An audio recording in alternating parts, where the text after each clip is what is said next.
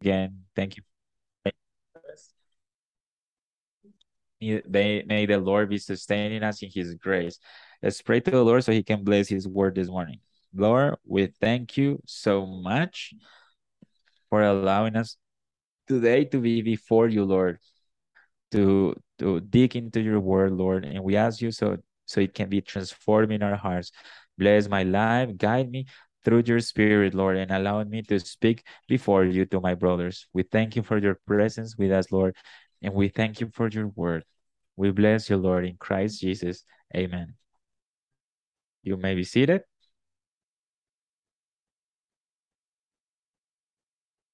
And let's open up our Bibles in Exodus chapter 22, verses 1 to 15. Exodus 22, chapter 1 to 15. Remember, we're reading from the English Standard Version. For those of you who are with us the first time, uh, feel very welcome. There are some Bibles on the pool in, in case you want to grab one of them to read the Word of God this, this afternoon. But also putting you in context, we've been preaching for several weeks about the book of Exodus. We think that the Bible is powerful to transform us, and Exodus is a very special book that talks about redemption. And if we could make a summary, uh, we can say that it's how God redeemed uh, his people for his glory. God redeemed his people with for the promises that he gave to Abraham. God told Abraham that in his seed all the nations in the earth was were gonna be blessed, and Israel was people that was a slave, right? And God redeemed him for His grace and undeserved grace. And and and you know this thing that happened it pointed to Christ, the Lamb of God that will die for, for the sins of, of, of his people. So these people, you know, he God just uh, forgave their sins, and now Israel is the loving people of God, the firstborn of God. God entered into a special covenant with them, just as He did with us. Them, and also we are redeemed for the same grace of God in Jesus Christ. So now, after redemption, God led them to the Mount Sinai.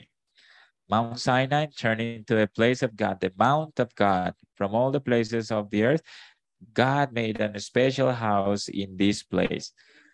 The heaven is uncovered for Israel. Now God has communion with us. The very reason why Israel didn't die on the mountain was because of God's grace. God accepted them so they could have some food, some meals with him uh, with grace. And then he gave them the 10 commandments that we already saw in Exodus 20, right? These 10 commandments are a rule of life for the for the people of Israel. And this is important because the law wasn't given to the people so they could be rescued. No, it's not like by obeying we can have a good relationship with God. No, all the contrary, God equips us so we can obey, right? He redeems us by grace. He redeems us in Christ. He justifies us through Christ. And then Christ receives this anger upon himself because of the people of God. So the people of God can get closer to God in gratitude and now serve him in obedience. So the law was was given to us and to Israel as a as a way, as a rule of life. So how that now we're in a good relationship with God? How can we glorify God? How can we enjoy Him? Well, that's why we have Ten Commandments. The Ten Commandments, the first four have have to do with how we should relate with God, and the other six tell us how we should love our neighbor. That's the summary of the law, right? To love God and to love the neighbor. So the Ten Commandments uh, summarizes uh, the our, our way of life, right? So we, in gratitude, we respond to God to live for His glory. So after the Ten Commandments in Exodus 20, 20 eh, in Exodus 22, we have the casuistic laws. The casuistic in the Bible are the laws that God gave to Israel, and this is called the Book of the Covenant. This Book of the Covenant has to about the shape in the way Israel as a nation should keep the Ten Commandments. How should they keep these Ten Commandments? God establishes some cases that what would happen if this and this happen? What, what would happen if you, for example, break God's commandments? So this casuistic has to do with God's commandments. We've seen so far the casuistic for the worship service, uh, the the the casuistic law for for the relationship between the employer and the employee and vice versa. God takes care of the poor people of the nation, and there's laws eh, so that you can uh, treat in a worthy manner your employees. So God also tells us about how to preserve life, and he talks about homicide. What happens if you killed your brother? You know what happens? Then we see the establishment of capital punishment in Israel. So the casuistic has to do with how to apply the Ten Commandments to Israel in his context, in his, his historical context. And these laws were given to Israel. They're not laws that are binding to us today not because those laws are wise, but because these laws are impossible to be applied to us.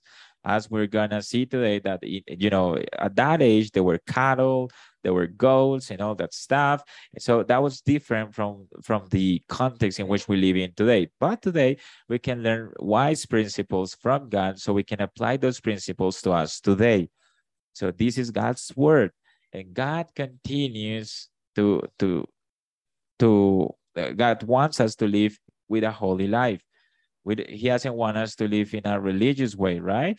And that your public way is different, right? So one of the things God uh, exhorts Israel is because they, they have like a private worship service, but in the way they live publicly, right? They didn't glorify God and they expected God to be their God, but God is going to discipline them. God is telling me, ah, no, you're you're gonna come here to me saying, ah, no, you don't listen to me, or everything is going wrong in my life. But that's because they were living for their own for their own purposes, not for God. Their secular life, they were living like pagans. And God didn't want that from his people. God redeemed us for him. Christ said that he who wants to come after him should deny himself, take up the cross, and follow him. So you should live for Christ in a, on all the areas of your life. It's not legit to have, for like a different type of life here in the church and then live as a pagan, right? In the way you work, in the way you deal with your family, in the way you you deal with the people around you. God wants you he wants your thought to change and he's in relationship with this that we're going to study today the laws that have to do with uh, theft and this is a very important line for uh, historical context. In our country, we're used to steal. We're we're thieves, not by nature, not only by nature, but culturally uh, speaking, we are thieves. One of the things that more amazes us once we leave uh, our countries, and I've always heard this from different people, is that when you go to Europe, for example, a country that has been permeated by the Bible, even though it's post-Christian today, there is still a culture that was permeated by the scriptures. Many of their practices and culture was the fruit of the Puritan teaching. You know, and, so, and sometimes people say, "Well, I left the cell phone on the park, and when I came back, it was there." And then, or someone looked for me and they told me, "Hey, you know, I found your wallet." Or sometimes I didn't pay the bus and I entered free in the bus, but you know, but you know, you have to pay for it. You know, people trust to one another they trust that you're not going to steal uh, the, the ticket bus right?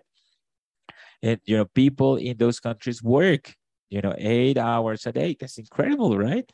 You know here we we steal the time. And those are things that amaze us. And that's how the christian culture should be. And it's very this is very embarrassing but you know even in the city when you go on a public transportation, 50% of people steal their tickets. It's calculated that here in Colombia, we've stolen in two years 18,000 billion Colombian pesos from from all the aqueduct, you know, from the places where of the different resources that the state has provided, all the things that um, that the government has provided on the streets. Here, people steal everything, and it's calculated. You know, at least here in the church, at least once you've been stolen. you know, either your phone or something like that. So this is terrible, the way we steal here in this country. And even among believers, we, we, we see that. We still see reform libraries where people steal, you know, for example, uh, copyright. Right? For example, there are some books about Geerhardus Vos where you have to pay for it, like Logos, you know, and those books are offered to me in a physically you know they don't exist right they printed they printed those books out and now they're selling them they're stealing you know they downloaded you know these books and then they make their businesses there are these pirate quote unquote pirate libraries this is so sad this is the kind of culture we have in our country but god doesn't want that and we're re- and if we're reformed biblical reformed christians we shouldn't uh, we shouldn't throw God's law away because God redeemed us for his glory. So it's urgent that you listen to this because this law has to do with uh, with stealing, with robbery. We need to create a culture with our children of not to steal. So this law has to do with us. These are casuistic laws that that have to do with dogs, and, and, and animals and so forth. And we need to learn how to live as believers in a pagan culture. And if we do that, soon we'll see a different culture in our country. That's what God promises in Isaiah. If we do the right thing, if we if we watch over our neighbor, you will see the sun upon you, and you will be light in the midst of the darkness. We'll have a different country if the next generation, as the Puritans did, maybe they're not going to be Christians, but at least they're going to be less thieves in our, uh, yeah, less thieves, thieves in our country. That's our responsibility as believers if we want to see a different country.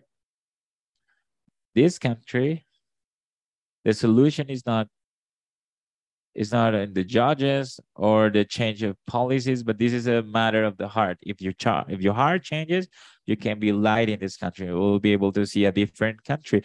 You want to live in a paradise? Then you need to make your heart a paradise. God wants you to learn to live as a believer in the midst of a pagan culture, and then that that culture may be permeated by your critics.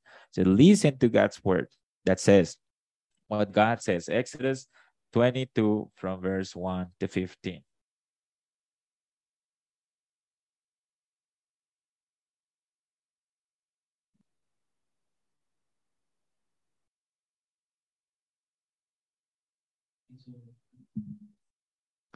Remember from the English Standard Version.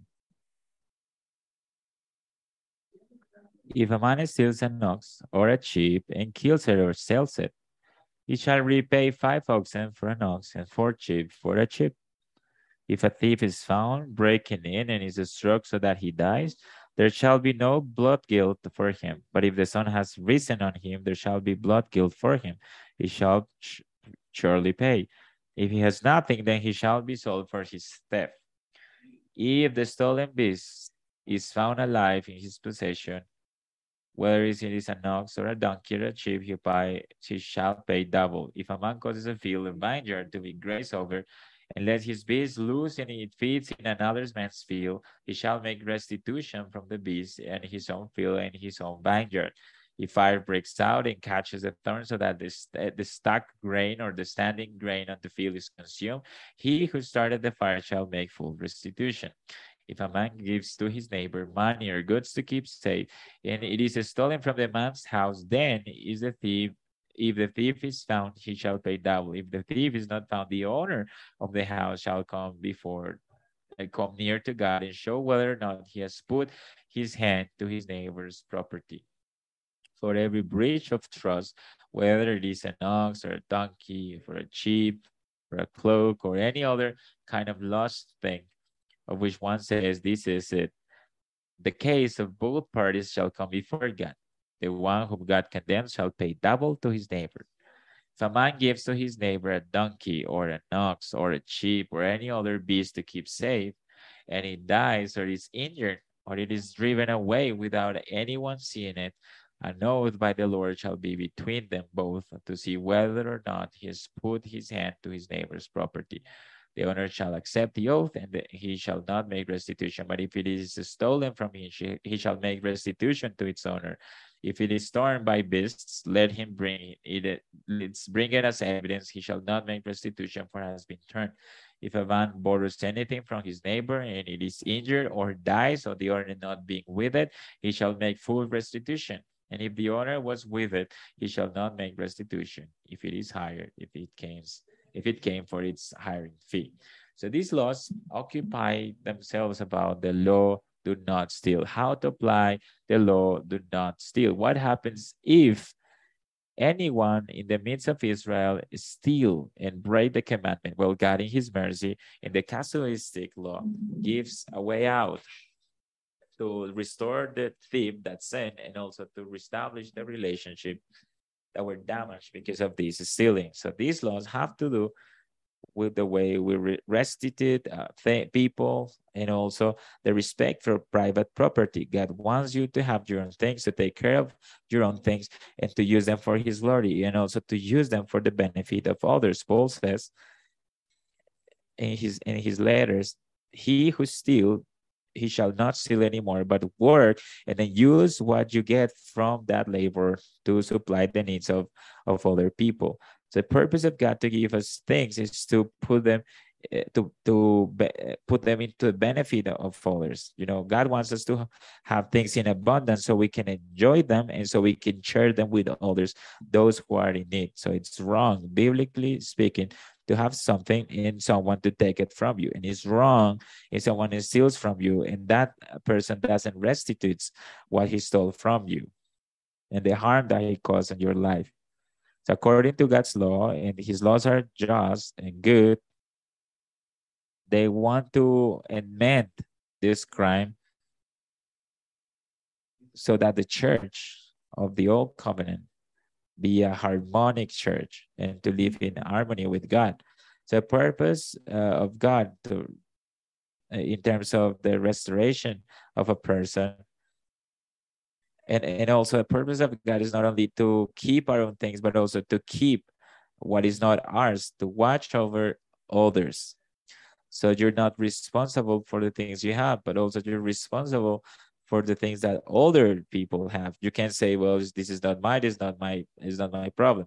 But you're responsible also for the things that are not yours. So if someone leaves, for example, the cell phone here in the church, well, if it's not yours, you cannot just simply leave it there as if it's not yours, right? You need to, you know, return it to the to the to the owner of that phone because it's not yours. You haven't worked for it. You didn't pay for it. It's not yours.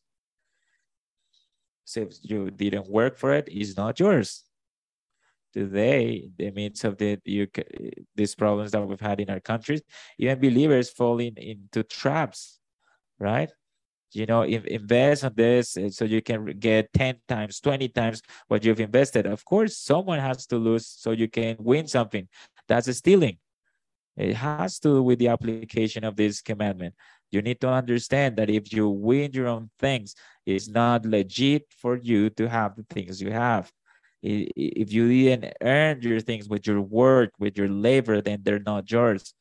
God wants you to enjoy, right? To to earn, right, from the things that you that you work, but you also have to use them in a legit manner. So it's not legit. These pyramids or these things that you see in the midst of, of the problems that we have in our country are used to, to, to scam people.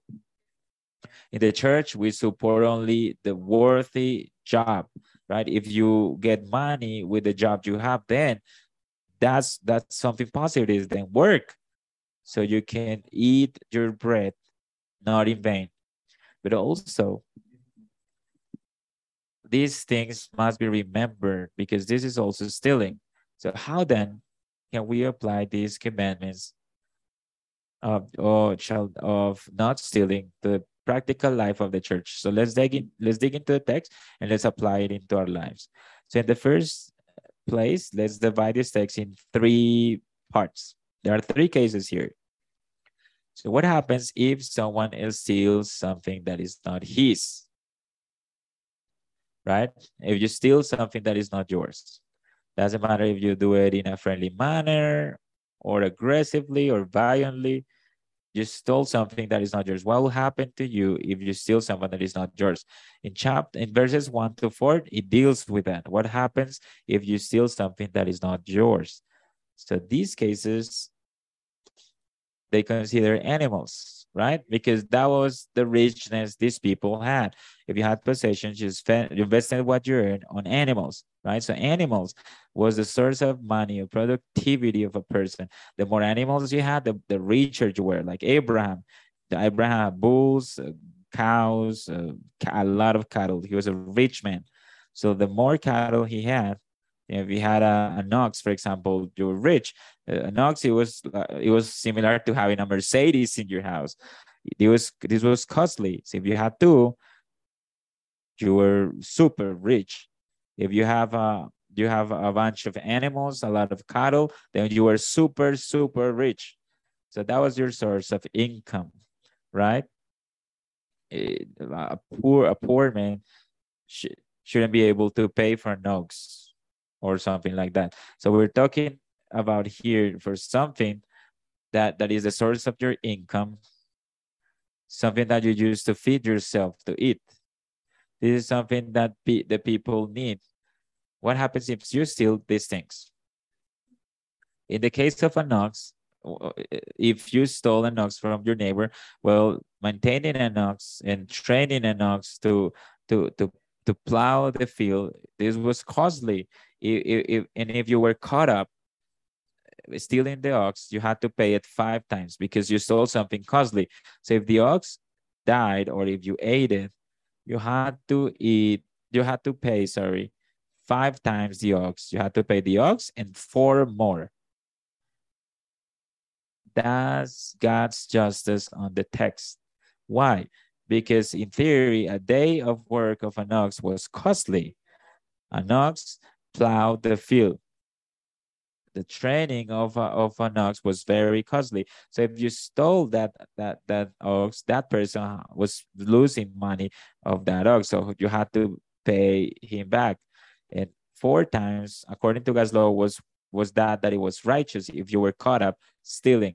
If you're not if you're not so surprised, right? If you if you're not caught up, of course you you have to deal with God. Of course, these laws were used to stop this, the, the, the thieves from stealing, right? So the point here is that the, the thief stole the ox to use the ox without working for it.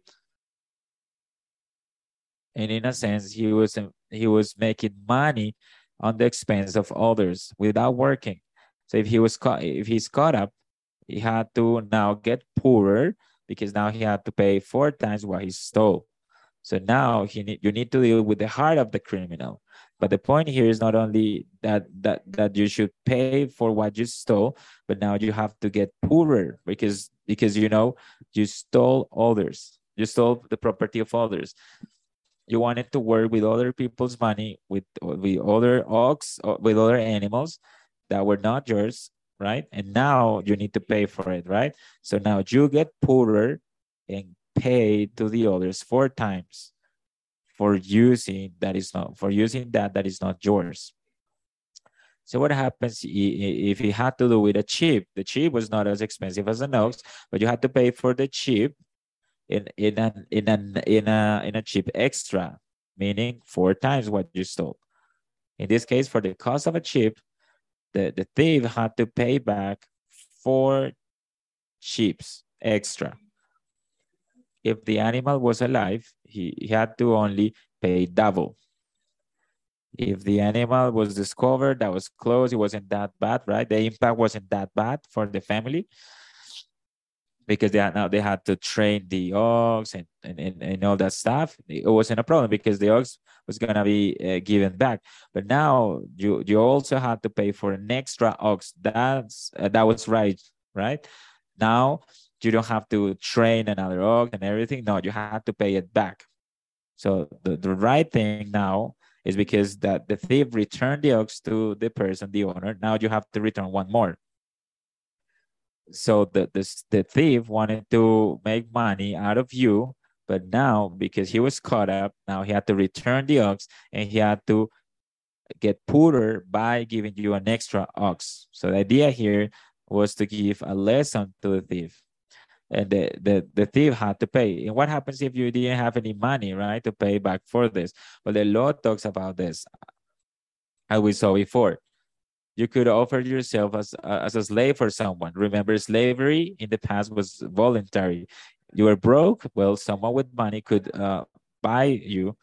You know, he could buy, right, the, the debt you had, and then you had to work for him to pay back your debt. And then you have the, the you have the opportunity to learn something, right? And to learn new skills, right? In, in, in that house where you were hired or when you were a slave, right?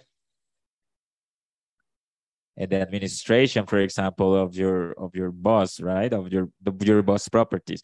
So this was an opportunity for the thief to pay back, but also to instruct himself in how to work in a right way. So this was something incredible. This was right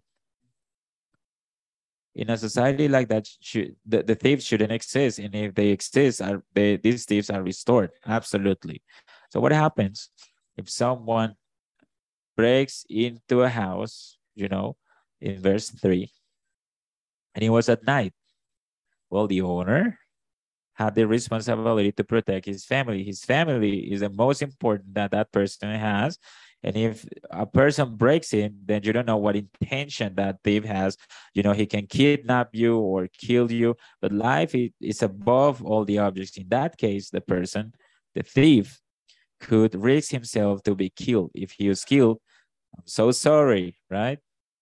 Because the person who paid you, you know, he was he was he was guiltless, guiltless, sorry, because it wasn't his responsibility. You know, he was in his house. That person broke in, and he risks himself right to to be to be killed you know if the person the person that was taking care of the house killed the thief you know he was guiltless but if this happens during the day then that person was responsible because now this person can be can see his intention you know you can see that this person you know that what that person is trying to do you know uh, during the day you can see that the other person is stealing right so therefore, a, a, thief shouldn't die. You understand this? And this was revolutionary for the, for the time of Moses. The Hammurabi law, for example, a law that this this Canaanites had. These laws say that thieves could eventually be led to capital punishment. But God says, no, it's not the same to kill someone, to kidnap someone. It's not the same as stealing something. A thief can be restored the assassin must die, but this but the but the thief shouldn't die. So here God is protecting the thief. So during the day, you can see the intentions of that person. He was coming for the intention to take my watch or to steal my sheep. I, I caught him up and then he ran away or something. I saw him. I saw him that he stole me. I can't kill him. That's the point here.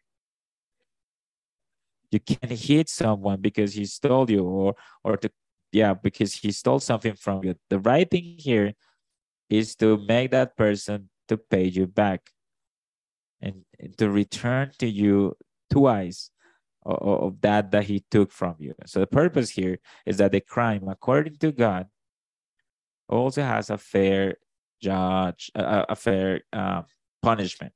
So the law of God, even in hell, there's gonna be justice. It's not gonna be the same to the diminish, for example, the, the Lord Jesus Christ than to steal someone. If you diminish God, God's word or diminish the Lord Jesus Christ, if you diminish the Lord Jesus Christ, you will not have any forgiveness at any other time. In, the worst place in hell will be for you.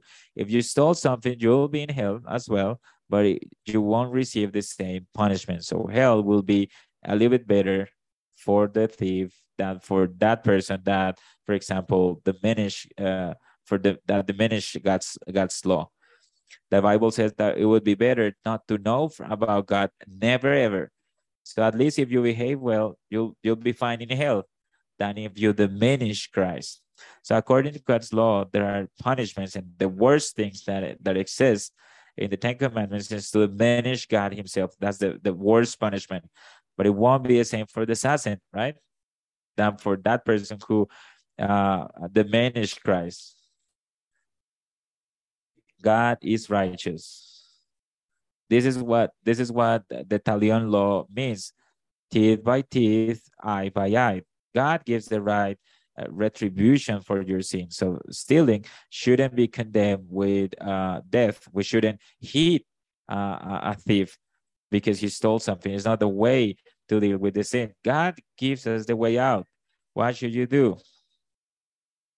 First, the victim should be rewarded. He should return the object that he stole and he should give something extra for the time that he wasted. And this is easy for our time. Well, uh, someone stole your, your cell phone, then it's okay if he returns the phone to you and also that he can pay you back that day that you used to put the the uh yeah for the nouns that that that that uh, thief then this, the, the thief should return that that he took from you and then he he should give you something extra. Not the government the, the thief. And if he goes to jail this is not fair. There's no justice because on top of that you're gonna get into a problem because now you need to go and expose the thief. Yes you have to say yeah he stole me I exposed the thief, but then he goes to jail, and then what happened to me, right? There's no justice. You know, the God's law is not about that. The law of God is fair. You know, if you stole something, then you need to return that thing you stole from that person. You know, what's fair is that you recovered that thing, right? That that that thing that he stole from you. Now the thief needs to pay for that uh, what he stole and in that way the thief is recovered and then he learns an opportunity to work and to do with his hand what is right. So this would be incredible. If, if this is a practice in our country it would be fantastic.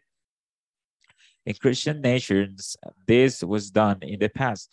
You know that person had to learn how to work so he could pay back for the things that he stole. And then this person learn to to do a work and you know under the government side to work in a and live in a legit way. So he was uh, he was made poor uh, he was made a poor man by uh, applying these laws in these countries. Now i'm giving you some ideas about this. And now I, I want to teach you how to teach your children. This is what you should practice.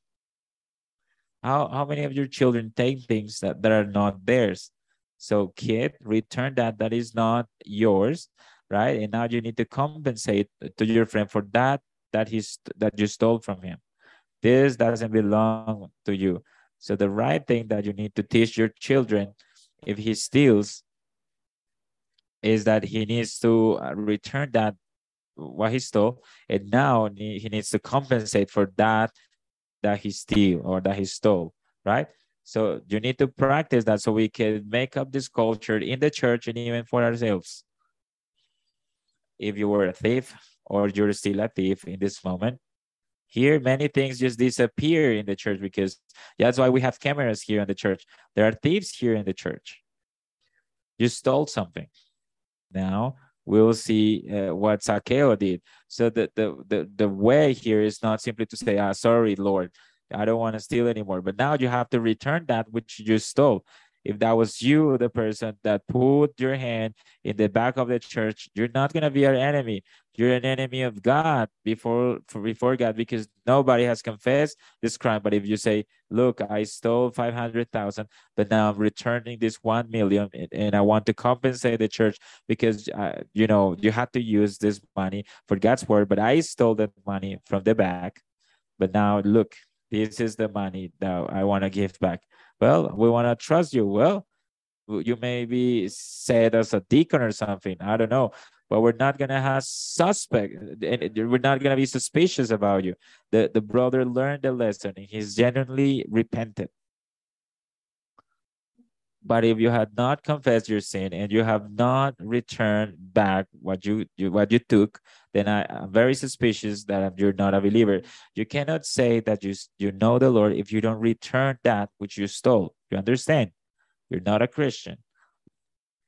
You might say, "Well, Pastor, I passed the test. I've never taken anything from anybody. Well, what happens here if you if you accidentally right accidentally uh, waste other people's money right there were no fences here and you know in the past sorry and the people of israel. So all these fences were uh, uh, they had like imaginary fences at the time of the jews. So what happens if the if the cattle for example went to the to uh, other people's uh, field and then they ate the grass of your neighbor? Well you know because you had to work all these all these fields and everything you know they had to take water from from from the field. To to have water enabled right eh, at the time of the jews it was really difficult. So if the cattle ate the grass of your neighbor then you have to pay back for that cattle. You have to be right in regards to this. You, you couldn't simply say no sorry this won't happen again. No sorry. And it was just a little bit of grass. No, it doesn't matter because what the, the other person did to water that piece of grass was was uh, was a lot of work. Now you need to pay back. You know what happens? For example, you're firing up uh, grass on your field, and, and, the, and the and the wind simply took the fire to your neighbor's field by accidentally. Right? You didn't want to hurt your neighbor, but you did. Then you're responsible for your neighbor's property. You had to take care of your own fire, not to trespass the, the, the, the fence or the border of your, your neighbor. Now you need to pay back. Whatever you burn out, now you need to pay it back. You cannot simply say, no, sorry, sorry, neighbor. No, you need to pay him back whatever you damage in his property. That's what's right. So here we're talking about uh, losing things accidentally. This is what we call civil responsibility. This is a, a biblical principle. What happens if, for example, you, you didn't fix a PVC tube in your house because you didn't replace it, you didn't check on it. Well, what happens if you didn't do it, right? Because you didn't change the PVC tubes. It wasn't your intention, right? But it, then it broke up but the, the, your neighbor's wall was affected by this or the walls are so tiny that when you put for example a driller there and then you broke your neighbor's wall well you need to replace your neighbor's wall you need to replace the humility to your neighbor and give him the best you know you need to make sure that your neighbor's wall is fine you need to do what is right this is called civil responsibility. So these laws apply to our context. You, you can even sue your neighbor for this. What happens, for example, if you make a hole in your house to make a, uh, a, a building, right? And the people around you don't have enough money to build a, a building of five floors. But because you, you went uh, deeper on the floor and you use really fine uh, machines, you know, the, the houses around the building just broke up and they're affected by your building and you need to pay for those two houses. So if you're gonna buy five so just make sure that you build your neighbor's house. You need to pay back and if you don't have money right to do that then think twice before you make a hole on the floor because this happens here in Bogota. That you know sometimes you build a building right in, in, in the middle of, your neighborhood, and then you break other people's houses. You need to pay for that that you cause on your neighbor. And if your neighbor cannot live in that house anymore, then you need to pay for for the hotel or whatever for your neighbor so he can live in a different place as you build uh, or as you fix his house. So God expects us to be responsible not only for that which is given to us, but also for that which others have. So every time you do something, try not to affect the, the private property of others. This applies to many other scenarios, and you need to teach it to your children. What happens if your ch child accidentally break the, the some plants or something to to your friend? If you cannot uh, buy something equal, then you need to compensate that person with something extra. You know, if that person had something that was very valuable, uh, but you know, if it was valuable to the other person, then you need to pay him back and, and give him something extra, compensate uh, that person for for that thing that you stole from from him. You cannot simply say, no, sorry, no, it's just it wasn't a child. No, you gotta pay for it. Pay for it.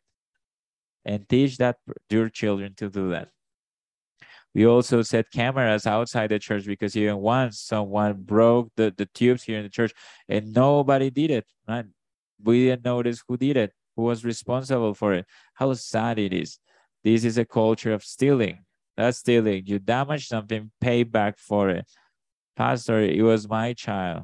I was the I was the guilty one, right?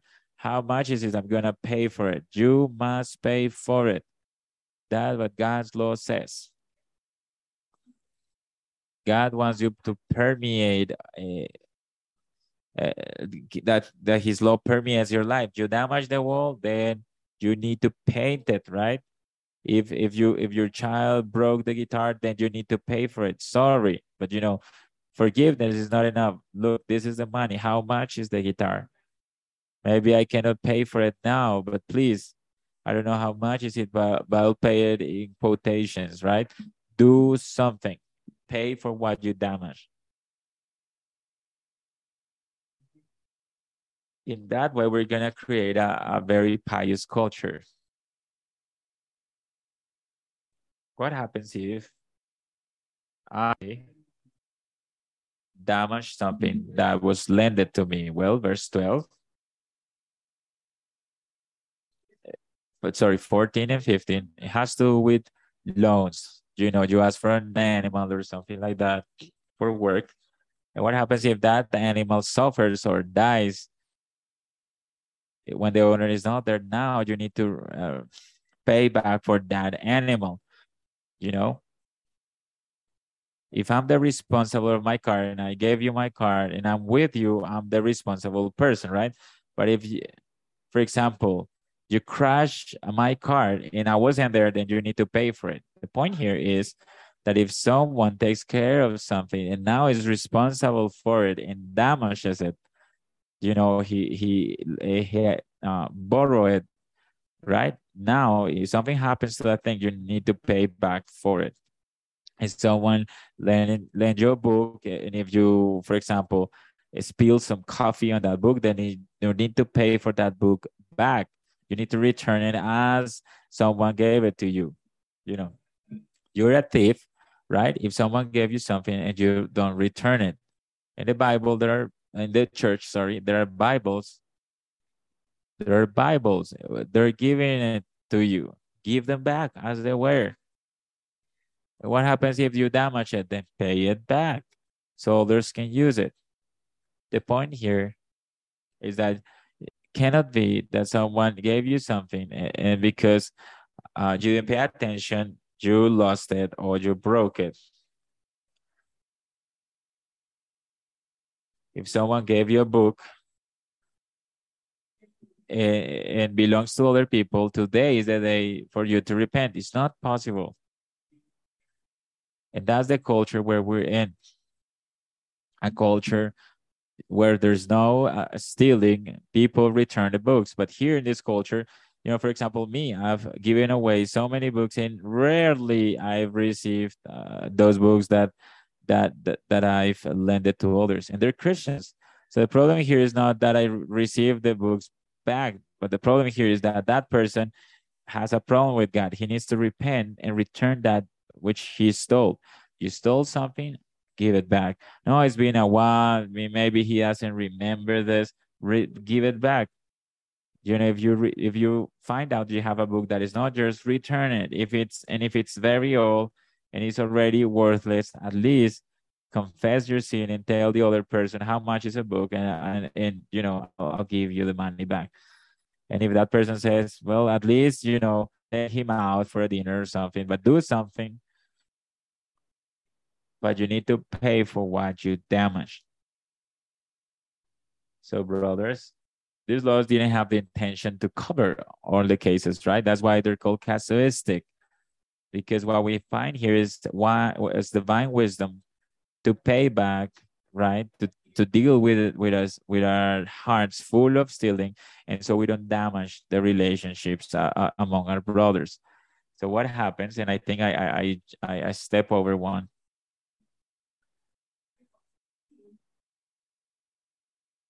What happens if you know, in, in this time, at this time, there were not banks or anything like that. It was security cameras to take up to take care of your house. There were no fences, nothing. You know, you can leave your house, right? And today, you know that the security guards will, will take care of your house. But at that time, there was nothing about it. What happened at that time? Neighbors trusted their things to all their neighbors. You went for holidays and then you told your neighbor, hey, can you keep this jewelry in your house and can you take care of my cattle? We're gonna leave this place for a month. And vacations were really long at that time because you had to travel uh, for a long time. So if you had to, if you wanted to go to the beach, it took you like five days to go, five days to come back. So take care of this, right? Normally, all the neighbors Uh, they always said yes of course you know because you know what happens if you now want to go for vacations who's going to take care of that? So these are favors that you, you should do to each other. It was convenient to take care of the things of your neighbor because once you go for holidays they will take care of your things. That was the way they live at that time. So please take care of my things. I'm gonna i'm gonna go for vacations but then remember that you left your jewelry right to your neighbor and then when you came back but then but then uh, your neighbor's wife he, he, had your earrings for example uh, and your necklace and you say well they look very alike like my wife's. Then you talk to your neighbor and then he says well i got some bad news for you. Someone has stole your jewelry from my house all of them even yours. And you say oh, that's weird because i saw my wife's earrings to your wife around the corner. She didn't see me but i saw her and they look like my wife's you know after the the, the the the stealing right? Something's wrong. You were suspicious about that right? Like like you know something happened and then it's like when you send someone to a bank and then he says no someone stole that money from me. Yeah right? Did they steal that money from him or did he did it uh, did he do it himself you know what happened with my jewelry with my money? You know i, I gave them to you and, and someone stole it. Well god says that the case had to be taken to the judges and they had to do some research and see if if the neighbor really bought those those earrings for his wife or something like that. But the, the thing here it was evident right that it, that this person was stolen right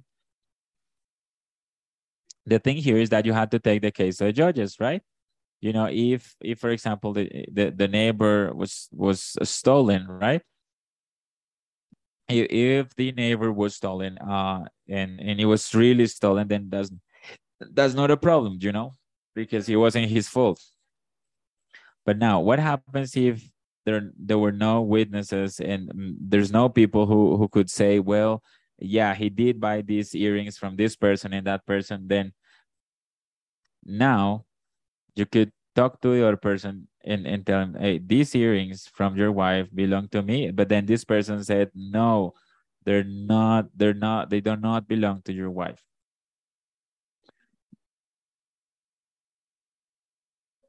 You know, he could make us a, a swear before the Lord. If next day, for example, uh, after yeah, you know, you have to be careful with this because all the vows that you were doing were before the Lord. But at the end of the day, you have to rest on on God's on God's providence. God will take revenge for you. The confession of your neighbor would be enough. And what happens if we practice this at home?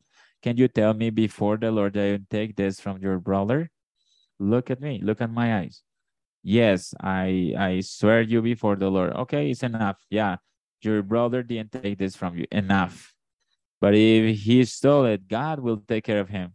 What happens if we generate this kind of culture? Well, you know, the word has a weight where we have God as a witness with a powerful, uh, uh, be, be powerful, right? This should be enough to restore our relationships and, and to stop all these sus suspicious, right? So these things are the ones that God gave to Israel. So the the the the penalties were were right.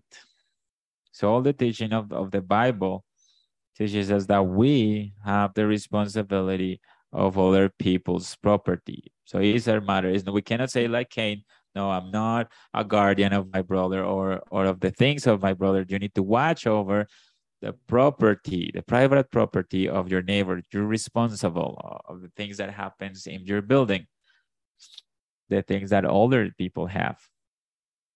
So if uh, if accidentally you break something in your building, you need to pay back for this, because yeah, this this this doesn't belong to you.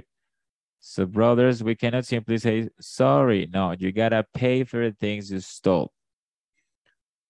And in that way, all these principles are to help us to have harmony among us, fellowship. Now, if, if you're stolen, then the person that was stolen, you know, we'll see that there's to be justice because he recovered that which was stolen from him, but also he, he was paid extra for, for, you know, for the damage that was caused to him. So this law is very just. There's compensation, there's justice you amend the error and then the, the thief is restored. And of course, the, the way to restore the thief is that the stealing should always end up enriching the victim and the loss of the thief.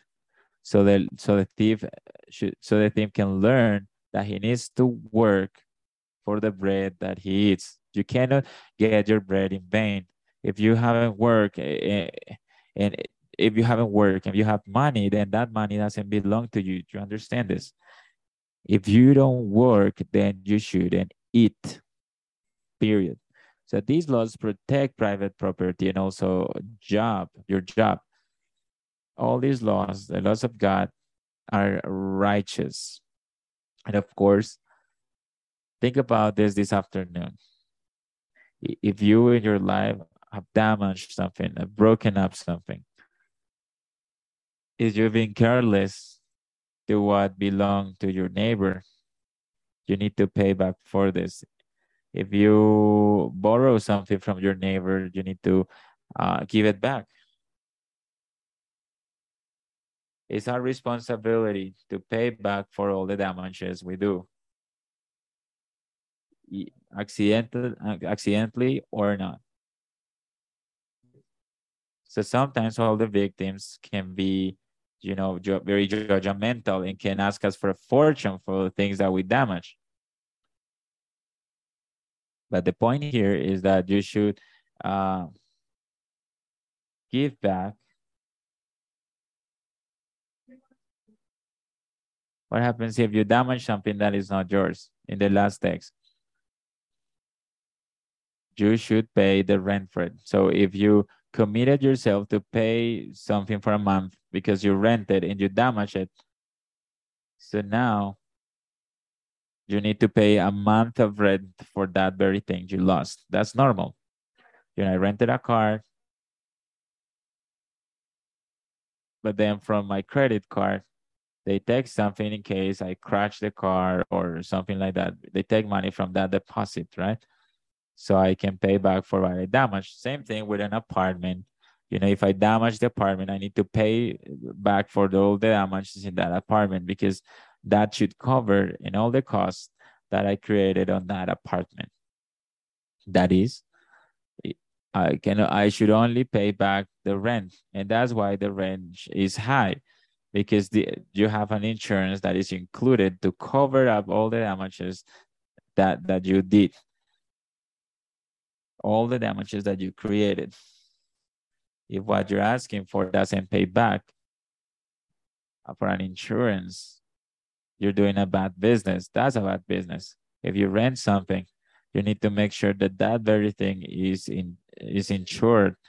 So, so the insurance can pay back for it. And how do you pay for it? With the rent. This is this is fair.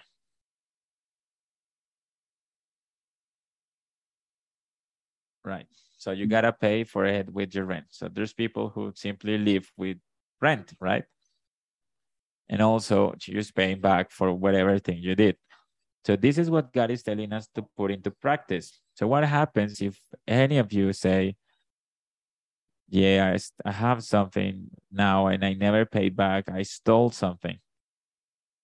what happens now? The idea here that is that is God in, in your mercy redeems Uh, thieves. God wants to have a relationship with thieves. This story in Luke 19, when the Lord sees a thief in his eyes and he says, Hey, Zacchaeus, come down that tree. He knew his name. You remember? Today I'm going to eat with you in your house. Wow. Incredible. He was a thief, the worst of his time, right? He was short, was a uh, really bad uh, thief. He was short, great in, in talent, right? He was a really big thief. He came down from this tree and he received the Lord Jesus Christ in his house. God wants to have a relationship with you if you're a thief. Doesn't matter what you've stolen, no matter the things you've done, how you've diminished others, damaging what doesn't belong to you. Doesn't matter if you haven't paid back for this. God wants to have a relationship with you. That's the first thing. And what happened to, to Zacchaeus? You remember the grace, God's grace is not cheap. God's grace cost the Lord his life. And Zacchaeus understood this. You know what? The cost that Jesus had to pay for having dinner with him. Everybody judged the Lord Jesus Christ for that. Ah, the Lord Jesus Christ eats with thieves, but the Lord didn't care. You know why? Because he took the punishment upon him. He was accused as a thief in the cross. The, and the wrath of God was put upon him and he has he has in mind having this title of being a thief because he associates with thieves and he took their sins upon him the thief should of course he, sh- he shouldn't die judicially right but he should he should go to hell eternally but jesus christ suffered hell for the thieves he drank from the wrath of god and he died in the midst of thieves And one of them say, Remember me.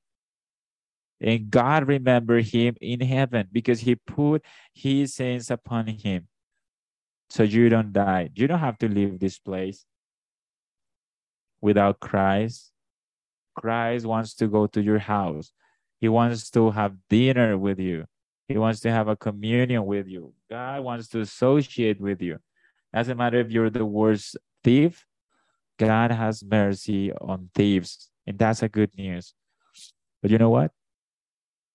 Once God touches the heart of a thief in this way, when that thief knows that he was loved by God, when he knows that Christ is gonna take his his shame, uh, you know, like with Zacchaeus. No, Jesus is a thief because he is with thieves. But then Zacchaeus says, "No, it's not possible that this Jesus, the Savior, can take the, the title of a thief because of me. It's not possible to have such a love.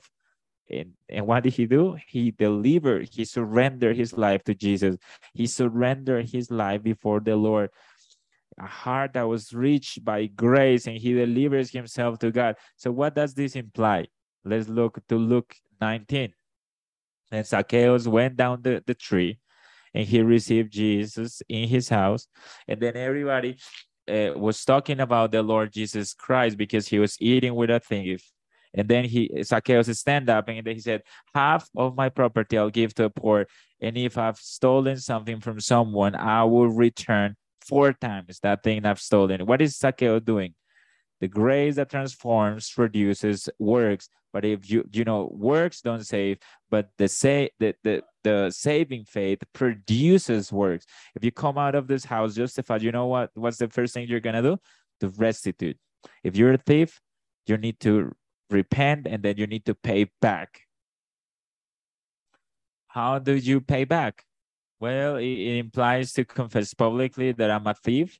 So what is he doing here? Lord, if I've done something wrong, I'll pay for this four times. So what is that person recognizing? No, it's not any kind of sin. In the law, in Leviticus says that if you confess that you're a sin, you have to pay the 100% plus 20% of that which you stole.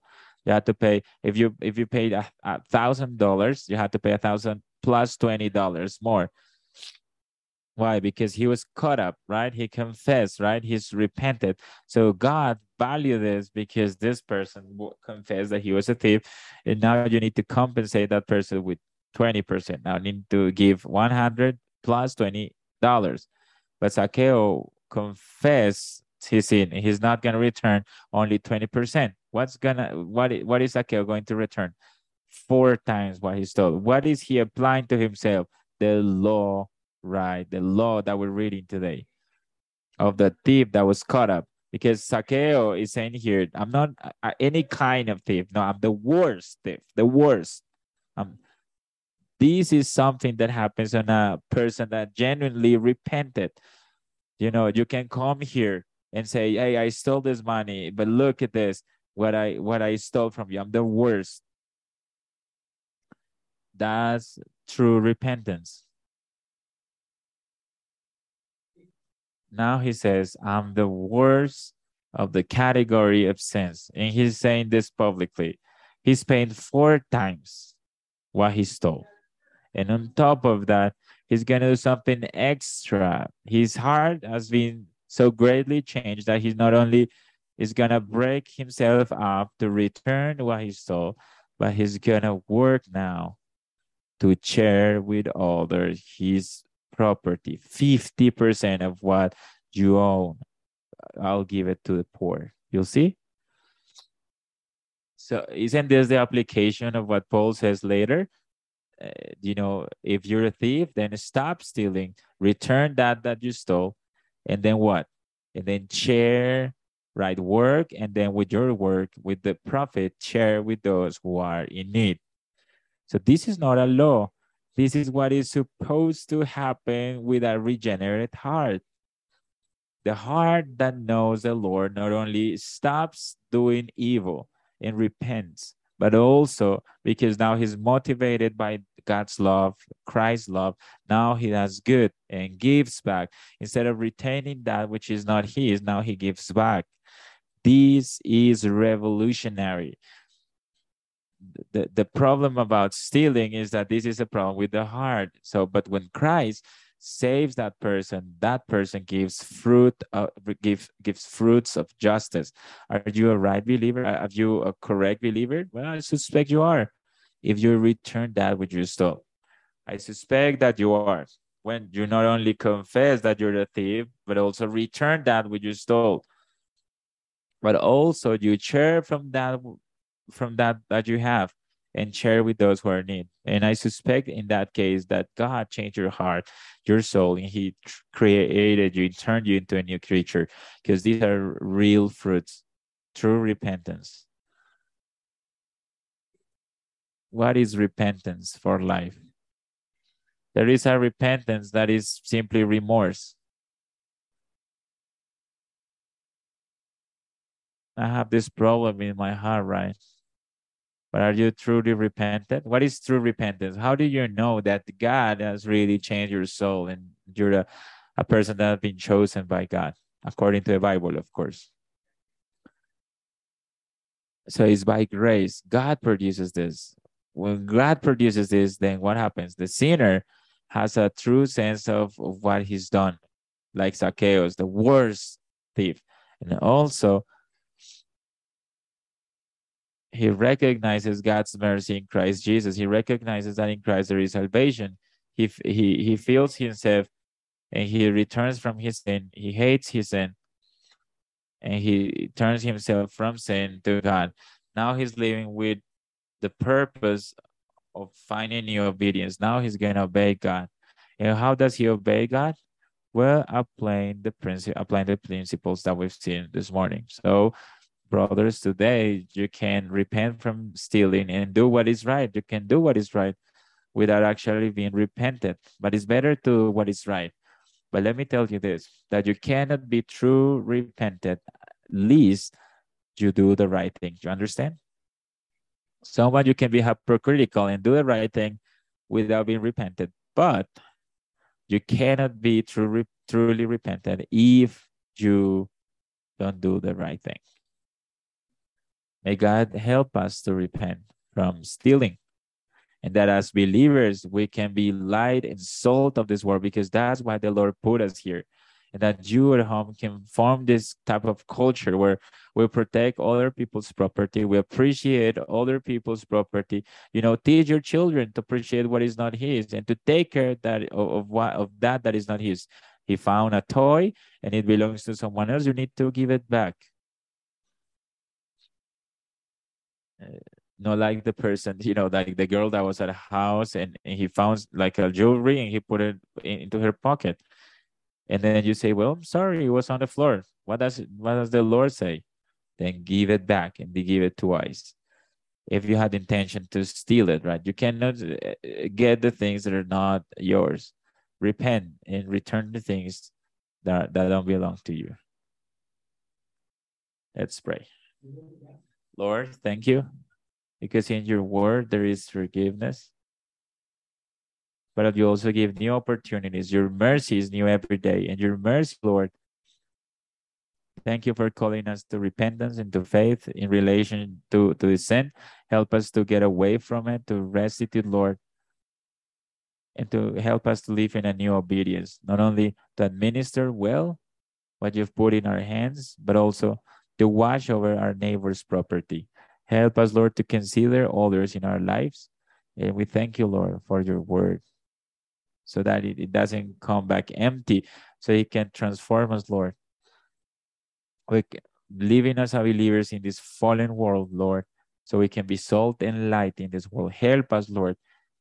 Help us to pay for the copyrights, to use the things that don't belong to us in a proper way, Lord to word, Lord, with, with our own, own own hands to to get our bread eh, and to get it not in vain, Lord. Help us to value uh, our works, our effort, and in that way we can earn our bread and we can share with those who are in need. We ask you, Lord, in Jesus Christ's name. Amen.